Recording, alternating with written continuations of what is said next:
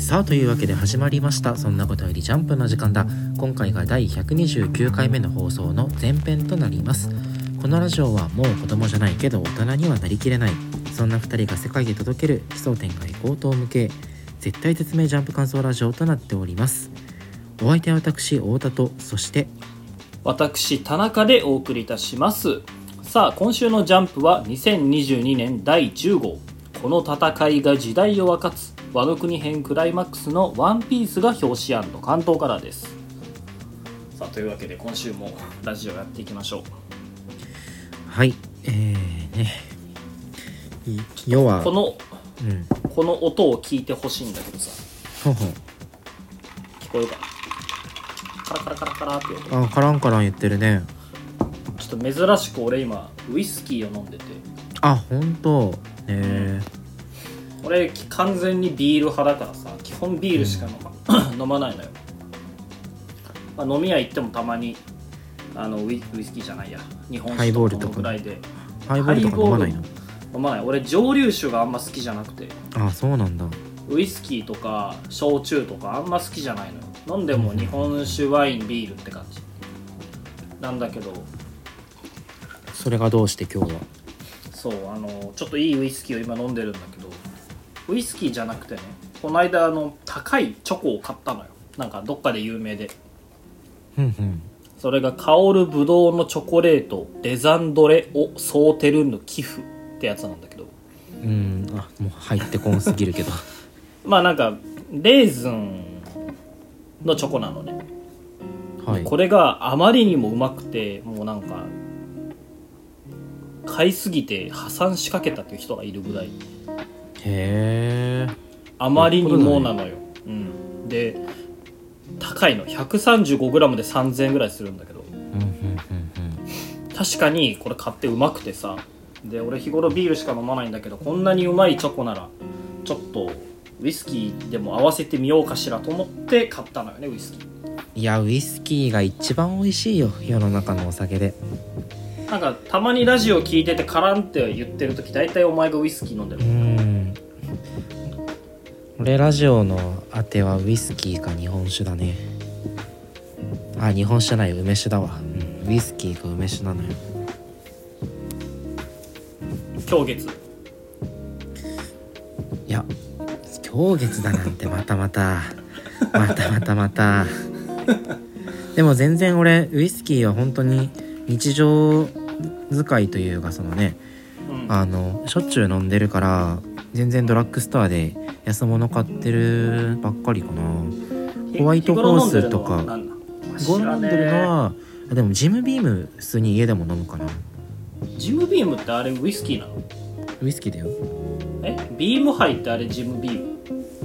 ジムビームビームハイっていうの？ジムビームをビームハイっていうかは知らないけどえっと俺の行きつけの焼肉屋にビームハイが安くあるんだけあジムビームのウイスキーはまあメジャーだね。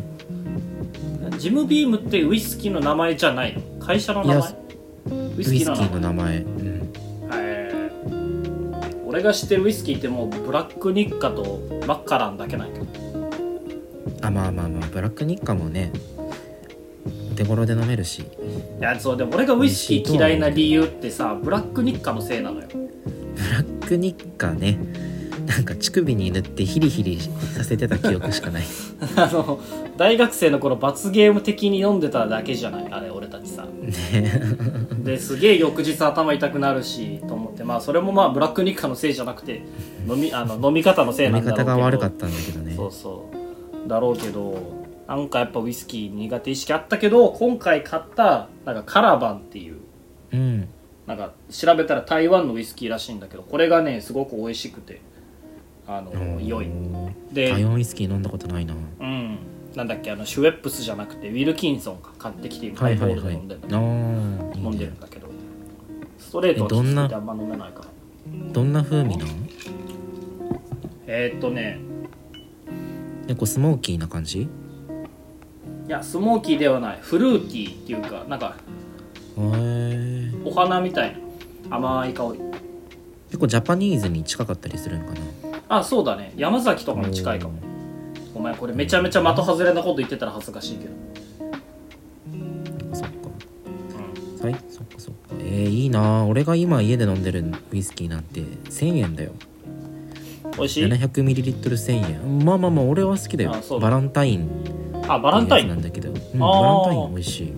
バランタインもでもいろいろあるもんね。そのグレードというか。全然飲みやすいよ1000円から飲める。俺が飲んでるのそうそうそうそう700ミリ4000円とかのやつなんだけどうんいやいいよね。ジャパニーズでも、うん。よそれぐらいだと結構まあぼちぼちのが飲めるね。価格帯じゃん。そうだからちょっと響あまりにもきとかがそのぐらいかな。あそうそうそう。あまりにもビールばっかりだったからちょっとね大人のたしなみとしてウイスキーなどにも手を出してみようかなと思ったり思わんかったり高いチョコとね。いいね。そんな私でした。というわけで、えー、ほろ酔いになりつつ今週のアンケートの発表に参りましょう。えーそれでは私太田から今週のアンケートの発表です、えー1位破壊神マグちゃん2位ドロンドロロン3位怪しもんとなっております。はい私田中の今週の1位は同じく破壊神マグちゃん。そして2位ドクターストーン3位ウロンミラージュとなっておりますこの前半パートでは破壊神マグちゃんそしてドクターストーンの感想について話していこうと思います。それでは1作品目参りましょう。どうぞ。まさに大団円完璧な終わり方でジャンプに新たな歴史を刻みました。えー破壊神マグちゃん、はい。いやー終わる終わる言うててとうとう終わったね。うん今週でも正直ズバ抜けてたよねマグちゃん。いやもうね今週というかジャンプの最終回たちの中で1位になっていいんじゃないかというぐらい完璧な終わりだったと俺はうん。大絶賛なんだけど、なんかね2020年代のジャンプに間違いなく一つあの、爪痕を残した作品だよね。しかもなんかもう100点満点の最終回見るのこれで3回目とかじゃない？マグちゃんで そうだね。マグちゃんたびたび最終回を迎えてる。そうそう。今週と先週とあと先週とね。あのうん。ユピススの時ね、先々週も良かったからね。うん。完璧すぎる本当に。いやもうまさにね大絶賛。本当に大絶賛。でも俺は本当にねようやくその読みたかった最終回が読めたっていうところで感動したな今週、うん。結構そのはい破壊神マグちゃあ。ん最終回に関してはあの人間と神っていうそのうん。時間を共有できない2人が、まあ、一生をどう重ねていって最後どういう結末を迎えるのかっていう最終回が読みたいなとは常々思ってて、はい。まさにそんな1話だったので、ね本当に。これ以上言うことないよ。ね。あのユピススのねとこで言ってたあのお前はマグマグちゃんと一緒にいるけどお前は死んでマグちゃんは生き続ける。さあどうするんだみたいな。問いに、あのまだそんなのは難しいことわかんないけど普通の幸せを経てそれを見守ってくれたらいいって言っててまさにその通りになった。でちゃんとあの夢とかも見つけて全部何もかも叶えた上で最後マグちゃんに見取られるっていうもう完璧なねこれ以上ないうん。完璧な終わり方。本当にまさにね円満そんな大断言という表現終がふさわしい。ね。うん。とま今あね。週さそのまあ最初の数ページを除けばさマグちゃんの視点からしか描かれないじゃん。はいはいはいそうね。あのなんかお前またマイク違くな？い今大丈夫？あオッケーオッケー完全にさそのマグちゃん視点で描かれてるわけで、まあ、ルルちゃんがこう普通の幸せをちゃんと実現していく様もまあ見たいわけよ。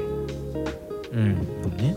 見たいわけなんだけどその年を取ったルルちゃんがどうなってるのかとかがもう見えない。でもやっぱこの漫画ってタイトルが「破壊神マグちゃん」なわけよ。うん。だから最後の最後マグちゃん視点の話っていうのもいいなって思って。それでいてかつその背景とかでさその、まあ、ルルちゃんもしかりあの聖騎士団聖十字騎士団の出馬くんとかさレンとかナプタークがどうなっていったかとかもこう描かれてるわけで本当に満足感が高い。なんか表現もさそのん。決明の書、いわゆる決明の書えっと、はい。はいお友達帳を、まあ、マグちゃんがうん。いろんなキャラクターに書かせて、マグちゃんのお友達増えてきたねっていう話は今までずっと重ねてきたんだけど、はいはい。このお友達帳が1冊終わり2冊3冊と増えていく過程を描くっていうのが、そのこの破壊神マグちゃんでしかない時間経過の表し方だなと思って。うんだからこうやってそのルルちゃんと過ごした月日がまあダイジェスト的に描かれてはいるんだけどその中でいろんな出会いがまたマグちゃんにもあってうんでつどつどルルちゃんを介してまあいろんな人間関係築いてきたんだなっていうところがね見て取れるんだけどだからやっぱこの結婚式のさ代役マグちゃんが務めてたりとかさ、めちゃくちゃいいよなこれ。めちゃくちゃいい、ね。いやそうなのよ。この辺からちょっと感極まってくるところがあるのよね。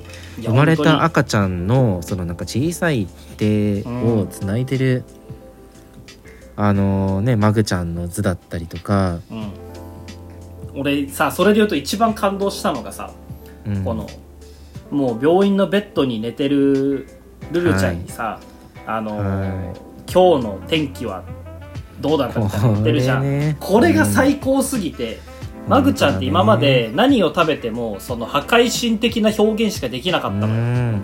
すごいそのそのグロテスクなね表現でしか物事を描写できなかったんだよね。そう。でも今回そのこの空の表現空についてルルちゃんに教えてるシーンが、痕跡の空は見事な夕映えであった今宵の星空もまた格別なる輝きを放っておるぞっていうマジのレビューになってるわけよ。これやっぱうん。あのルルちゃんとのね60年70年80年を経てちゃんとこういうのができるようになったんだなっていうのを現外に表現してる素晴らしい俺はシーンだと思う。同時にあのもう自力で窓の外を見ることができなくなったルルちゃんをどうにか喜ばせたかったりとか、うん。ルルちゃんにその美しさを伝えたいがために、うん。精一杯の語彙力で表現しようっていうそのマグちゃんのいじらしさじゃないけど、なんかそういうところも見て取れるセリフだよね。待って頼むまだ行くなよ。こんなんもう泣くじゃん。もう泣いてるよ ここまでで俺。い今までにそのマグちゃんがルルちゃんになんかお願いしたことっていうのが全然ないんだよね。でここに来て出てくるマグちゃんからのお願い事っていうのがそううん。まだし死なないでくれっていうシンプルな願いなのよ。そう。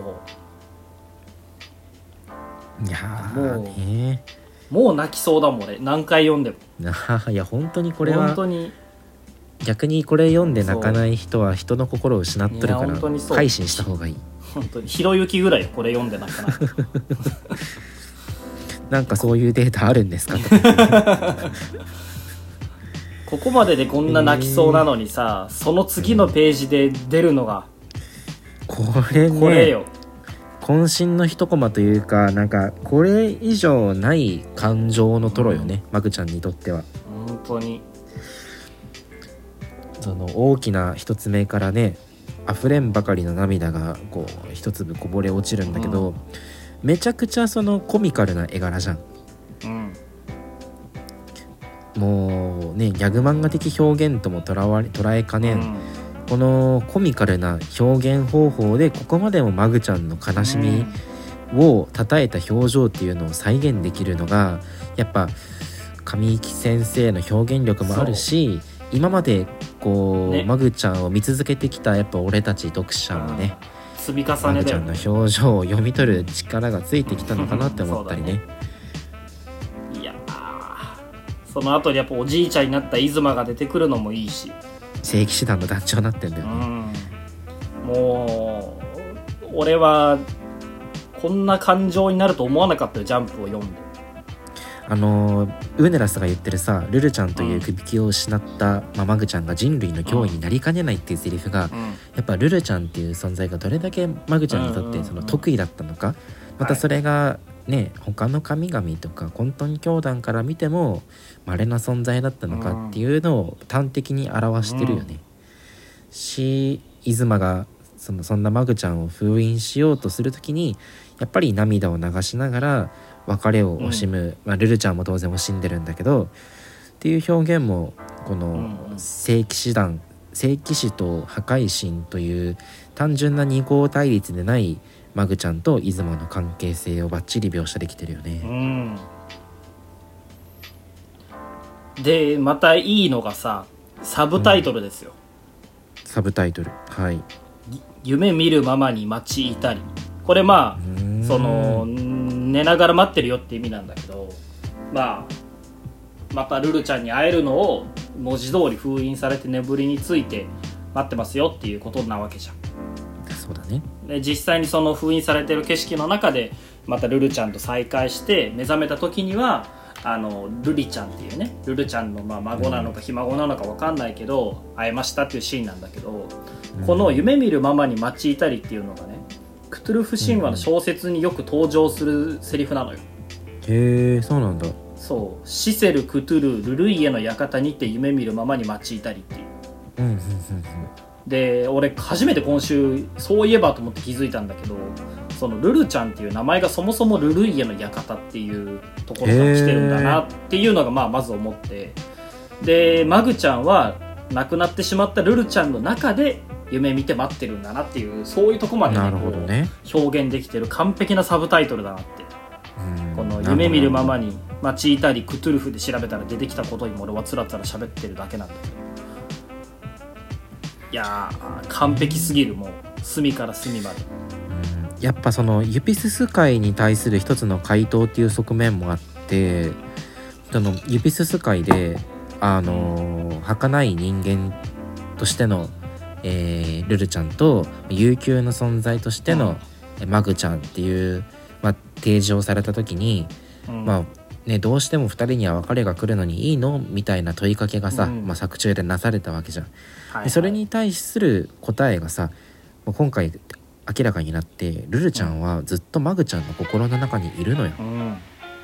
だから2人はその時を共有できない存在なんじゃなくていつまでもマグちゃんの心の中にはルルちゃんがいるしまたルルちゃんの心の中にもマグちゃんがいるっていう永遠の存在に今回なり得たのよ最高の異文化交流だよね。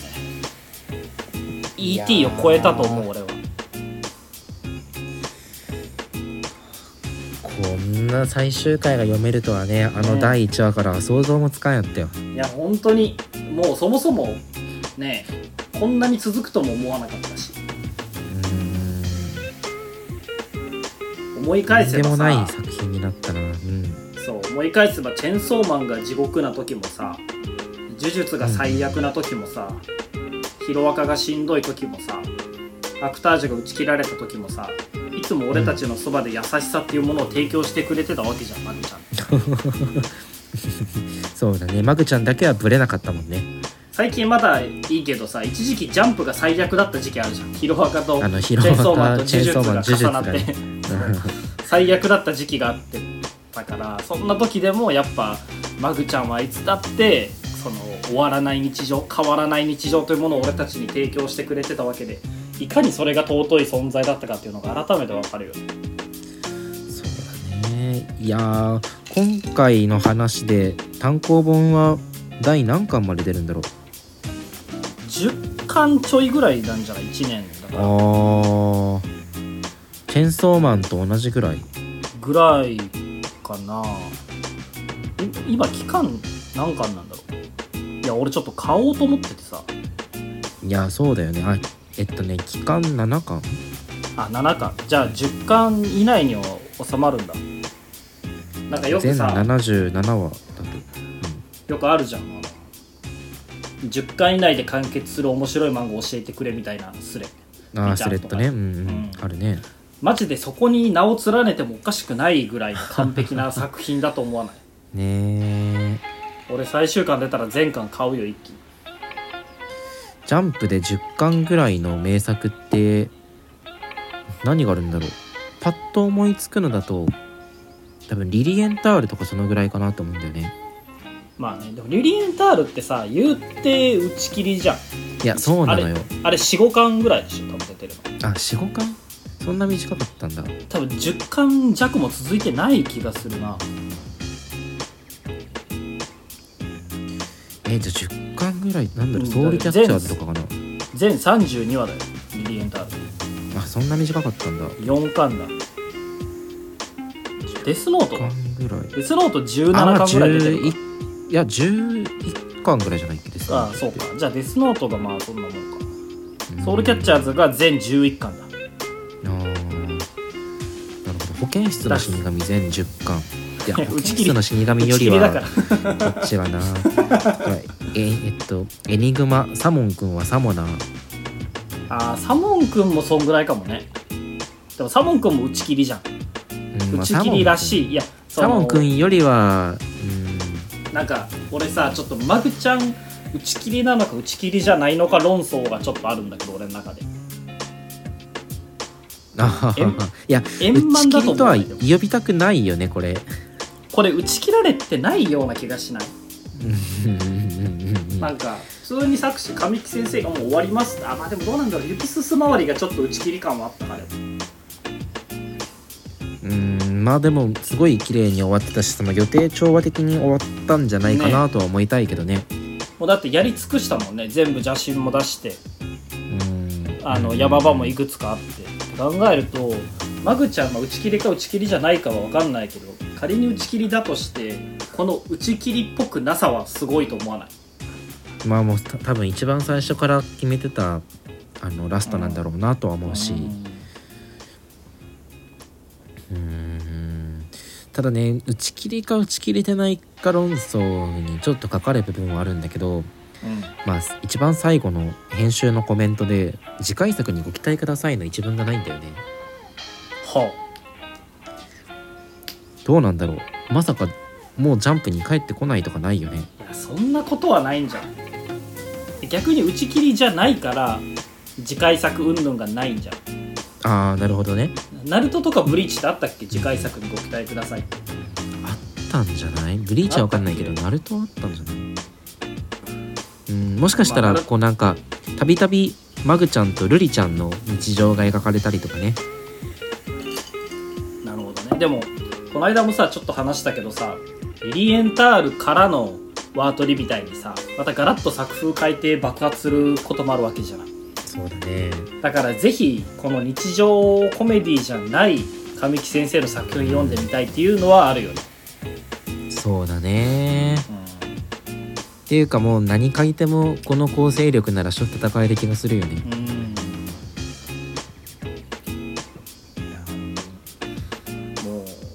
なにマグちゃんというか作品に対してありがとうって思ったことないもん。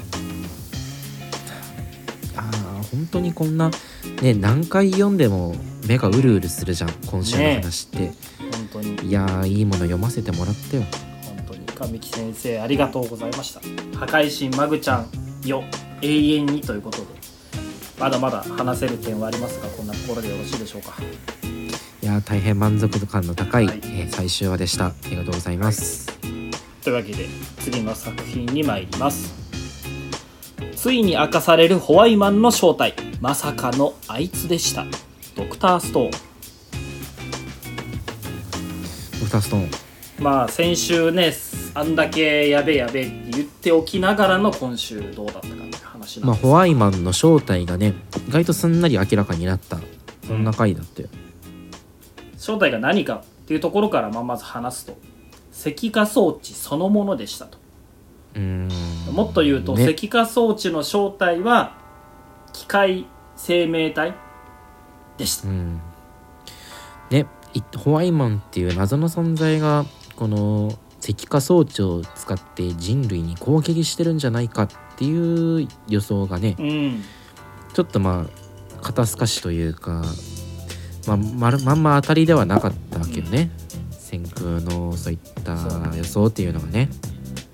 これ評価が二分されるんじゃないかなと俺今日今週読みながらすげえ思ってて。うん。ちなみにお前の評価は？俺は良かったと思う。最初うん。おって思ったけどよくよく考えるとこれが最適解なのではっていうのが俺の評価だね。なるほどね。うん。俺はちょっと、うん。ってはなったね、正直。まあまあ気持ちはわかる。うんで先週まで散々予想されてたのがさアインシュタイン説だったりうんち説だったりうん。あのなんだっけ右京なんじゃないかとか茨なんじゃないかとかそのまさに何て言うんだろうな石化装置を使って攻撃を仕掛けた人間ないしは人間に準ずるものっていう予想が大方だったんだけどそうではなくて、まあ宇宙人でした、ねざっくり言うと宇宙人でしたっていうのがまあ答えなんだけど。まあ、でもジャンプにおける一つの正解でしょこれって。うん。そうだね。やっぱなかなかね誰かしらが敵でした。それこそアインシュタインが敵でしたとかさ絶対できないじゃん、できないし。そんな偉偉人をうん。ね。ね悪者みたいにって話にはなるし。あと予想を当てられてほしくない気持ちもあるじゃん。そのうん長木先生に対してさ、これで逆にこれで本当にアインシュタインだったりしてさ。なんだってなるくらいそっちの方が。結局アインシュタインなんかいっていうのがあるから裏切り方で言うといいのかなと思うけどね。うんやっぱうんだからあとね思うのがその SF 感この少年漫画っていうフィールドにおいて許される SF のうん。限度なのかなっていうところはある、やっぱ今までそのサイエンスをロジカルに展開してきた中でどうしてもこの少年漫画っていうフィールドで戦う以上は、この科学の領域内で戦ってるだけじゃさ、まああんま跳ねないじゃん。だからこそ石化装置で飛び道具が出てくるわけで、はいはいはいと考えるとその石化装置っていう飛び道具が1個あるにもかかわらずホワイマン自体もさらに飛躍させるのってなかなかリスキー読者がついてこれなくなるんじゃないかとも思うしその石化装置の存在をもさらにもう一段階こう SF チックにすることで物事の収束を図ろうっていうなんか思考回路はすごいしまとまってて綺麗だなとは思う。俺が最適解なんじゃないかって言ったのももうまさにその点全く同じでやっぱりそのドクターストーンって科学をモチーフにした漫画であるけどお前が言うようにそれだけじゃ展開ができない。だからそこに一つ嘘を足すんだけどその嘘っていうのがこの石化装置メデューサなわけで。でメデューサっていう大きな嘘は一つあるけどそのドクターストーンっていう世界を根底世界の根底に漂うのはやっぱり現代の科学のへのリスペクトなわけだから。あのメデューサ自体がオカルトなのにその正体もあのあ違うわ。その正体以外にもう一個別のオカルトっていうのがあるともうとっちらかっちゃうわけよ。うん。ねだからその作品における大きな嘘が一つだけにするっていうのがこの漫画らしくていい。俺はすごい最適解でいいなって思う。うんうんうん。ね。まあねうんそう。まあそれはそうなんやけどそれはそうなんやけどよただちょっと唐突すぎやせんかね。まあでもまあ言う、まあ、言いたいことはわかるけどでもドクターストーンが別にそんな伏線の漫画じゃなくない？そうね。まあそもそもホワイマンの正体を予想しようっていうムーブメント自体が今までなかったものだしそれが先週になって俺たちの近くにずっといたんだっていうところから、まあじゃあなんだなんだっていう予想が始まったからまあね予想できるものだとは思ってなかったんだけどなんか、まあ、今週の話だと石化装置それ自体に意思があってうんうんであの自律的に起動もできるしなんなら会話もできるわけじゃん。うんでもそういった挙動ってね地球にあれだけ石化装置がある中で今まで一度も描かれてなくてうんなんかうーんね。唐でもそれ突感もは正さ直あったな。月の重力下だと動けるけど地球の重力下だと動けないとかもあって、まあ、理由はつけられるわけだし。あなるほどね。そう。これからね。そう。だしあのーなんていうのかな。まあ言ってしまえば先週ポッと出た俺たちの近くにいたんだっていうものからあでもあの推測だけして答えを決めつけるって科学的じゃなくないって思わない？なるほどね。そう。先空たちはそもそも予想して推理して突き詰め突き止めようっていうんじゃなくてあいつが何なのかホワイマンの正体が何なのかわからないから実際に試行錯誤していって確かめようっていうところが科学的な態度なわけだから、うんうんうん。そのだからこそその予想をして当てようっていう俺たちの態度自体が科学的ではないのかもしれないそっか非科学的に読んじゃってたのかな。ねえどうなんだろう。どっちが多いんだろう。これに対する評価っていうのは、ねえツイッター見る感じ正直なところ本当にでも二分されてる感はあるけどね。うーん。なんかこううーん。落としてきたなーっていう感じは否めんのよね、なんかでも、うん、まあそうだね。わかるけど、まあ、稲垣先生の期待値が高いっていうのも一つあるしでも漫画としての進むべき道と予想を裏切るっていうそのそこれもまた一つ漫画としての進むべき道のちょうどいいところに落としてきたんじゃないかなってまあ俺は思いたいけどね。そうね。であと一つあるのはそのまだ石化装置自体がホワイマンだったんだっていうところが提示されたんだけれどもうんそのじゃあホワイマンの目的は何なのかであったりそうそうそう。とかあとそもそもねなぜこんなみんなを石化させるに至ったのかというところがまあ来週以降うん明らかになっていくわけで、そこでどうなのかよね。ね。やっぱりまだまだ謎残ってるるからさ。そう。今週読む感じなんかこのメデューサたちってなんかちょっと人類を本気で守ろうとしてる感なくない？なんか。うんうんそうね。完全に敵意100%でやってるんじゃなくて今週言われてるように自分をメンテナンスしてほしいからやった。うん。ゼノが言うように寄生生物なんだよね。そうそう。素直にはつながらないけどあのメデューサたち的には完全な善意なのに先空たちに勝手に人間たちに勝手に敵視されてそれが本当に理解できてないような気もするというか「Do you wanna die?」とかも本当に疑問で、皮肉じゃなくて本当に疑問で「何君たちって死にたいの?」って言ってるだけなんじゃないかっていうこれまた一つマグちゃんとは違う形の異文化交流というかね。うん。そういう感じがちょっとあるよね。いやーどうだろうな。どうだろうな。だからいや今のところすごいねうん。防御力は高いんだけどね。月が黒くもやになって見える理由だったりとか、うん。うんね。なんかなんとなく敵対じゃなくて対話して和解するっていう道もあるのかなという気もするし、まあ俺はいまだに燕星人の線は捨てきれてないけどね。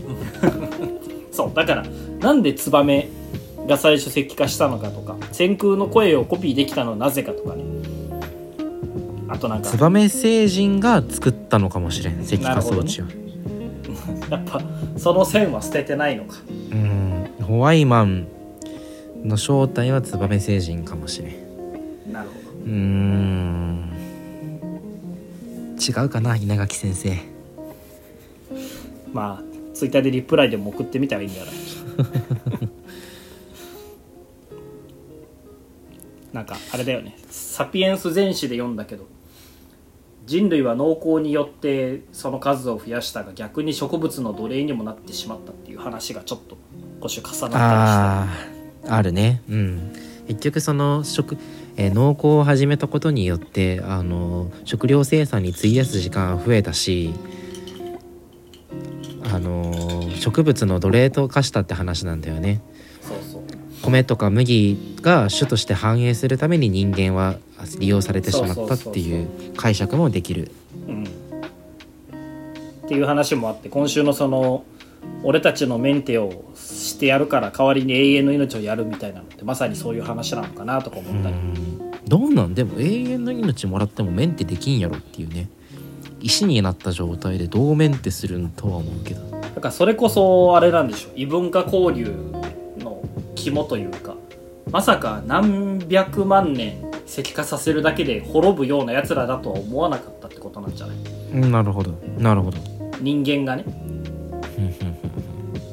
そんなに脆いやつだとはその時間の概念が違うのかもしれないし。うーんからんわからんよ。俺たちはドクターストーンについて何もわからんからね。まあ来週以降引き続きね、はまた楽しみにしていきましょうかね。はい。さあというわけで、えー第129時間目の前編はここまでとなります。この後は後編でドロンドロロンウロンミラージュ怪しもんの感想についてお話ししていこうと思います。それではまた後編でお会いしましょう。さよならバイバイ。